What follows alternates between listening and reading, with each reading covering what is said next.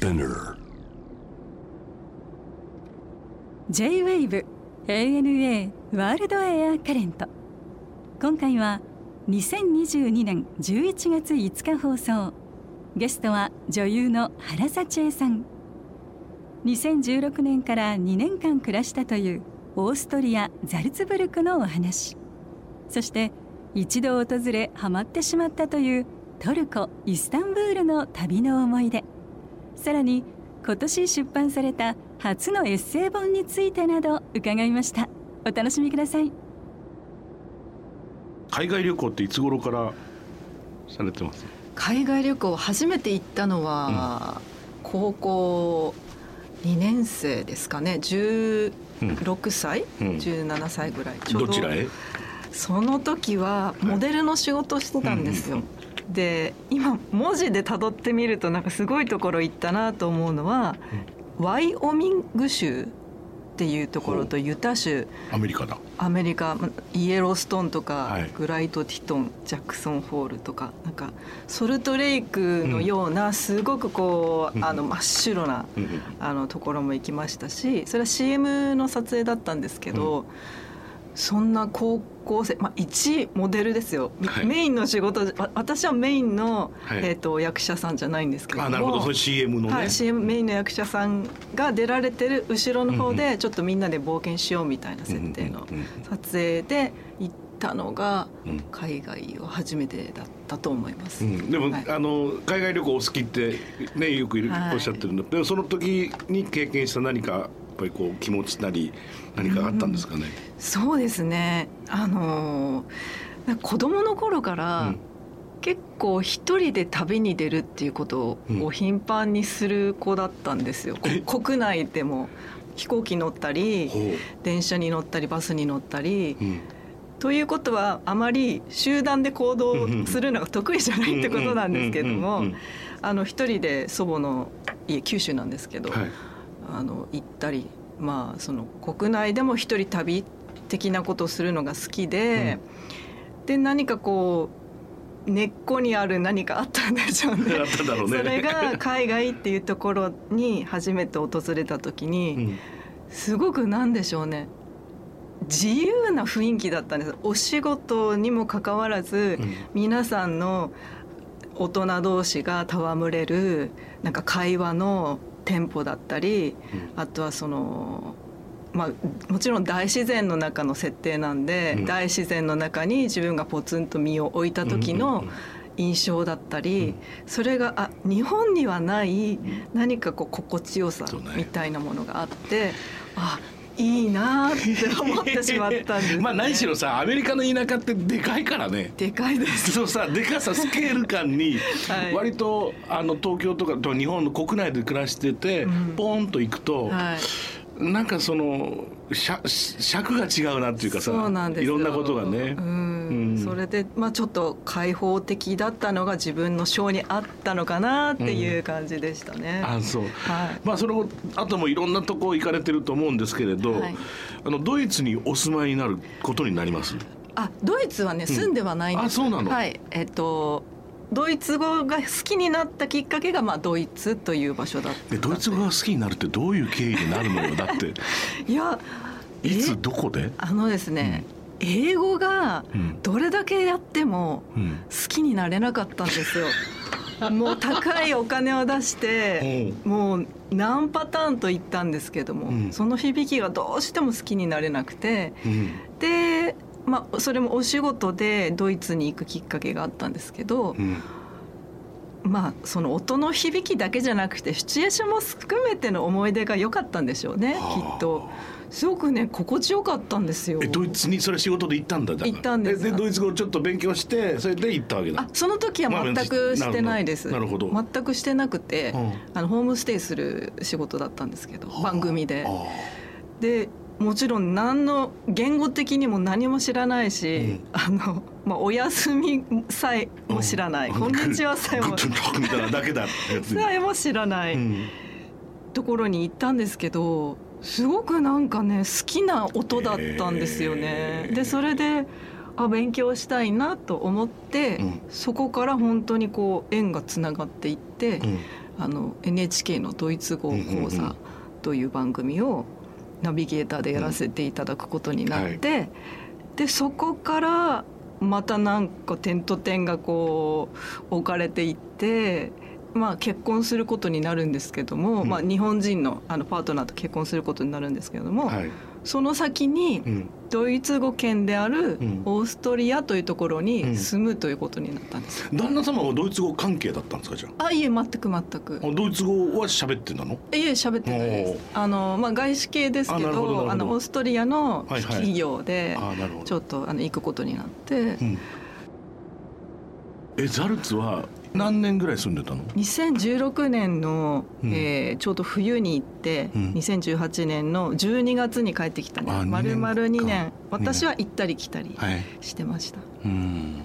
まあちっちゃいけど 綺麗な街だよね。そうですね。以前私たまたま聞いてたんですけど、うん。山田五郎さんの回、うんサルツブルクだったそうそうそうだねそうだね。もうおかしくてお二人うん。がその当時あの出来たての日本食屋さんの話とか あのなんかすごい田舎で中中華屋で出てきた春巻きの中がハンバーグだったっていうのあるよねとかは。博士さんがなんかどこどこぐらいの大きさだよねとかいう話するのがもうおかしくておかしくて。うん。でもいまだにその日本食屋はありますけど。うん本当に。ありますあります。いやザルツは何度も行きました僕は。ラコンサートをしにも行ったし。あそうですか、うんなんかバンドをやってる頃だからもう20代によく行ってたんですけど、逆にお聞きしたいんですけど、うん。その時の印象ってどうでした？いやモーツァルトだ頼みも程があるなっていう ね。私もでもクラシックはやっぱりその全然勉強してなかったんです、音楽好きなんですけど、でもせっかくそのクラシックの街に行くので少しでもはい。そこの雰囲気にちょっとこう入りたいなと思って、7月になるとザルツブルク音楽祭が始まるので、その時に思ったのはあの何ですかね音音楽というものに対して日本だとクラシックだとすごく敷居のちょっと高いもののような印象があるんですけど、あちらはもう自由に無料で過去の映像とかが見れるような場所があるんですよねその音楽祭になると。そうね。そうライブビューイングみたいに出るもんね。はい、そこでみんな学生はがい学校の帰りに地べたに座ってなんかお菓子食べながらクラシック聴いてたりとか、マイスペースがす好きなところがあるおじさまおばさまとかは そこにクラシックな民族衣装を着て、はいはいはい。もうチロリアンスーツみたいなやつね。そう自分の座布団を引いてうんうん。自分のポジションにいつもいる方とか、あの本当にちょっとこう音楽に対する感覚とか、やっぱり彼らは自分たちのものっっていうのが大きいんですよね。大きいんですね。やっぱりそそれはもうモーツァルトだってちょっと前の人っていう感覚だから、ちょっと前の自分たちのヒーローだからね。なるほどなるほど。うん、すごくそれがす素敵でした。そう。その感覚で自分たちの逆に言うとってさっきもちょっとね冗談半分に言いましたけど、そはい。のチョコレートだって全部モーツァルトじゃないですか、ね、もう圧倒的に。そうですね。ね、でも彼らにとってアイドルだからね。うん。アイドルなんですね。アイドルアイドル、うん、なるほどそういうことか。そういうふうに捉えてるし逆に言うとそれを守っていることのうん強さですよね。うん。なかなかそこまで守れないと思うよ。うん。やっぱり意地は張らないとね。ね。街並みしかりそうだしうん。音楽しかりそうですけど。う、ん。うん、学校もちゃんとしてるしそれと音楽祭が直結しているしうん。世界中からみんな集まってくるし。うん。やっぱりザルツはねザルあんな小さい町なのにそうです。世界中の人がザルツ知ってるわけじゃないですか。知ってますよね。うん。だってあのザルサハ川って一本の川挟んうん。で旧市街と新市街で、ね。本当にすぐ観光終わっちゃうぐらいそうなんですあっという間ですよね。あっという間なんでもう自転車で回った方がいいよっていうぐらいうんうん。の規模なんですよね。そうだよね。そうなんですよ。うん。あの金沢ぐらいな感じ金沢なんか似てんじゃんなんか。ああ。なんとなく。さ、私最近思ったのは、うん、杉並？いや杉並の方が大きいかもしれないってちょっと思いました。大きいね。う ん大きいでしょうね。でもそこに歴史が詰まってるってしかも変わってないんですよ。うん。あのもう何百年前の写真をうん。撮られてる場所から同じ場所から見ても、うん何一つ変わってないっていう、あのそこの店舗とかはね、はい。ちょこちょこ変わってますけどそうですね。そんなところに自分が住んでるんだっていうのがまたちょっとなんか不思議だったんですそうでよね。すね。でもそうその中にいられるっていうのはやっぱ気持ちのいいことだからね。そうですね。うん。やっぱりやっぱりロンドンなんかもそうですけどやっぱりこう外それこそおっしゃる通りオックスフォードサーカスの写真なんて200年前と何も変わんないですよ。でも中はもうさガッチガチのハイテクのはい。今のインテリアになってるでしょ。ん。でも外一枚で景観をちゃんとキープするっていうのはやん。っぱりもうこの国の政策としてやっうんぱり観光都市、まあ、今後もだから日本と日本もたくさんそういうことを学んでいかなきゃならないと思いますよ。そ。うですよね。うん。そこにやっぱりお住まいになるっていうことは何か縁があるんですよそうだよね。初心者の人に、はい。まあそのザルツをはじめ、まあ、はいオーストリアに行ったとしたら何をおすすめしてくださいますか？初心者の人、はい。まあ自然が好きな方は自転車借りて、うん。まあ川沿いをまっすぐ上流まで走ったりしてもいいし、うん。あとはお城を見るのも、うん。お城の中に入って見るのと周りから見るのと違うので、また違う角度でうん。自転車に乗りながらうん。見て回ってもいいしあと山山がやっぱりすごいんでうん。まあ、春夏だったら山登り、うん。山登るのきつくても、うん。あの3,000メートルぐらいまでケーブルカーで行けちゃうんですよ、はいはい だからシャーッと行って、うん。ちょっと上だけ歩くとか、うん。あとはあのパラグライダーとかもできるのでね。山から町の方にああなんかああいうああいうヨーロッパのさ、とはい。特にザルツ見たらああいう山の中って似合うよねパラグライダー、ね。似合いますよね。あとは、まあ、走ったり山の中 走ったりうんうん。山の上までもガチの自転車で行ったり、はい私は山の麓に住んでたんで、ええ。もう結構上から走って降りてくる人とかそれこそ飛んでくる人とか いろんな人がいていや楽しいんですよ。あとは夏は湖ですね、うん。もう湖のほとりでバードプラッツって言って、うん。普段は自分の私有地でしかないところを夏になるともう開放して、うん。みんなもう自由に遊んで。サウンド・オブ・ミュージックの世界だよね。そうです。よもうね本当かね。そうなんですよ。もうそれもいいし、うん。まあ、そのサウンド・オブ・ミュージックツアーみたいなのも、うん。全部映画で見たものが、うん。あのその現地にあるわけじゃないですけうん。けど,、でもちょっとザルツブルクから車でだと20分標高上がって一回下がるんですけど一つ目の綺麗な湖があるんですけど、うん。フッシュル湖っていう。はい。そこは大司教がうん。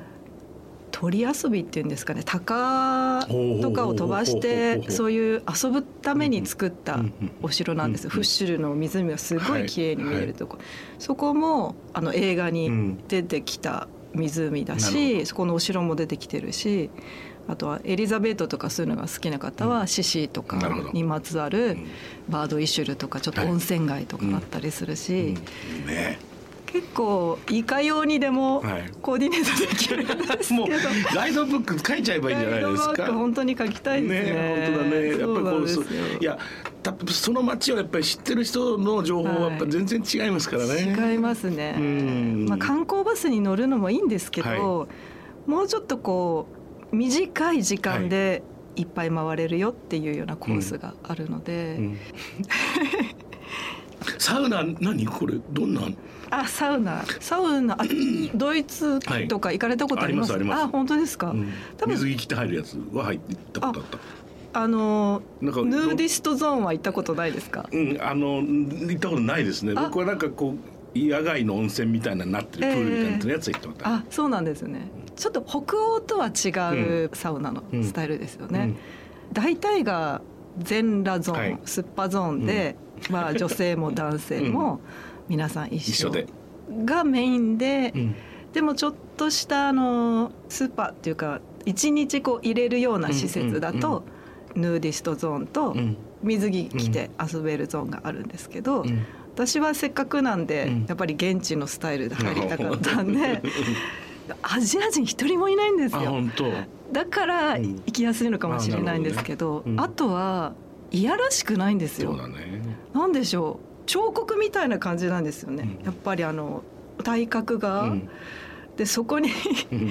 逆に水着着て入るとうん。浮いちゃうなーっていう感じで、ちょっとそれなりにルールがあって、たまに怒られたりとかするんですよ。何したら怒られるの？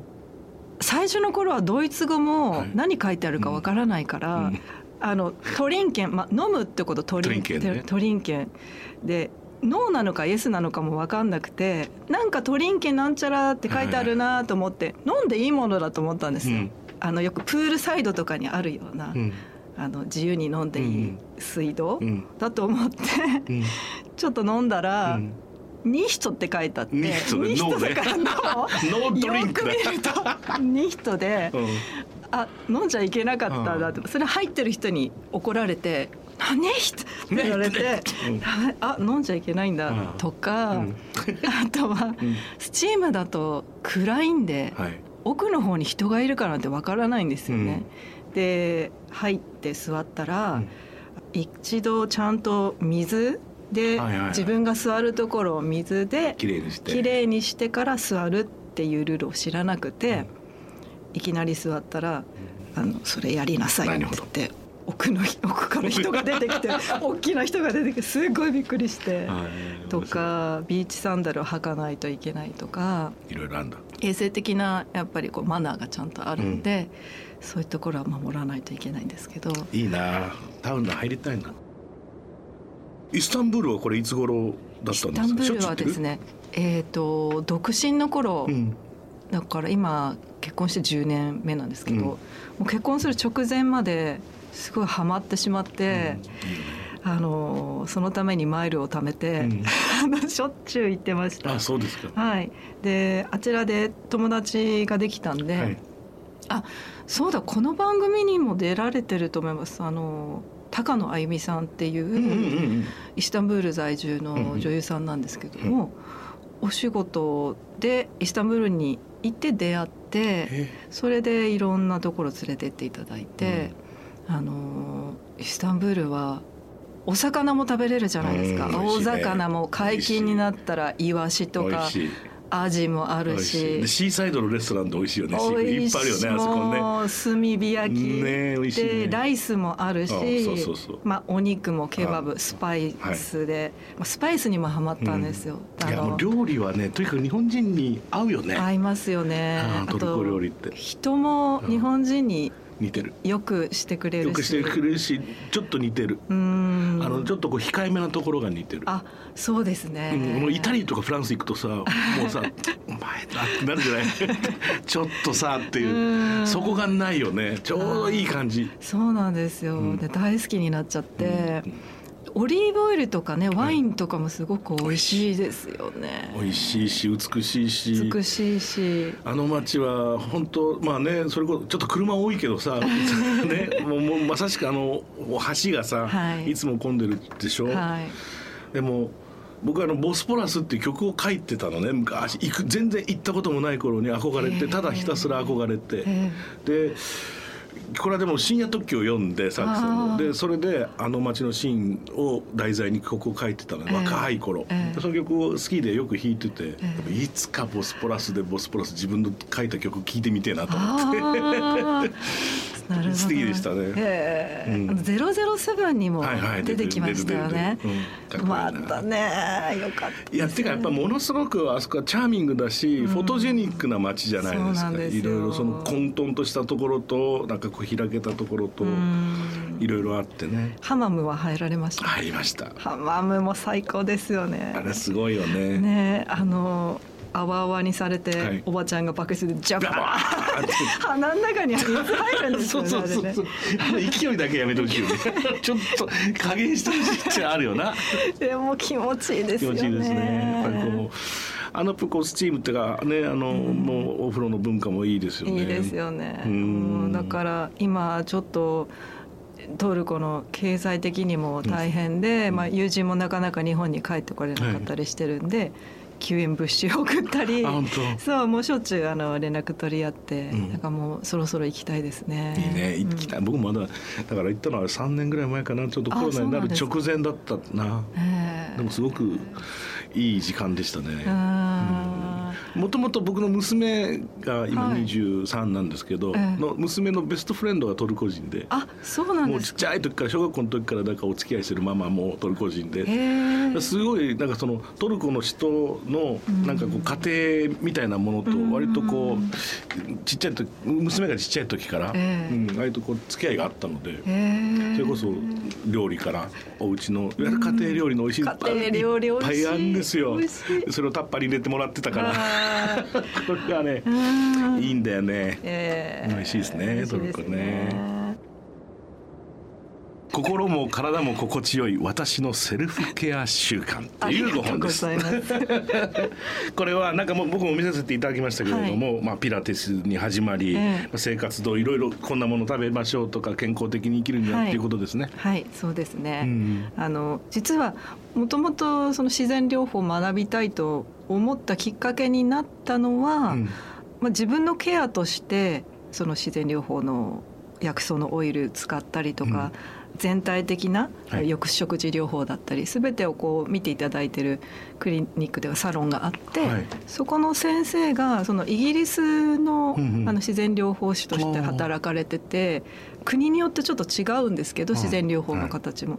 イギリスの自然療法っていうのが最初に学んだものだったんですよね。で今はまあ日本に住んでるんで、うん。日本の昔のあのお手当法とかそういうのも含めながら、うん病気の予防から、うん。あの何かあったら、まあ、西洋医学とはい。両方ミックスしながら、あの手当てしたりとか常にこう生活のはい。一部として、あのあるんですけども。食事とかってもうどう結構厳しくやられるんですか？食事は、えー、と仕事の時はうん。徹底します。やっぱりこうお腹壊したりとかしたくないんで、調べていくと今は血液検査で合うものとか合わないものとおかいろいろ分かるじゃないですか。うんでどうしてもお腹が弱かったりするんですよね。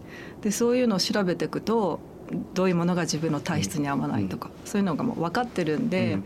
自分の ID を調べた結果でど。仕事の時はもう結構ビーガンに近いような感じで自分のストレス度が高まらないようにとか、酸化しないようにとか、えーお腹壊さないようにとかもう仕事の方にエネルギー使えるように結構計画的にやってますね。でももうヨーロッパとか、はい今もうビーガンスタンダードだからね。そうですね もうどこにでも選択肢としてあるしレストランにもあるし、うんスーパーにもあるしそういろんな考えでねやられてる方がね。ね、スタイルであるのもなんか多様性があっていいなと思いますね。ねそうねでも普段はねお肉取ったりとかもしますよ。あ本当に。はい、うんそうなんです。だからその時その時に合わせて。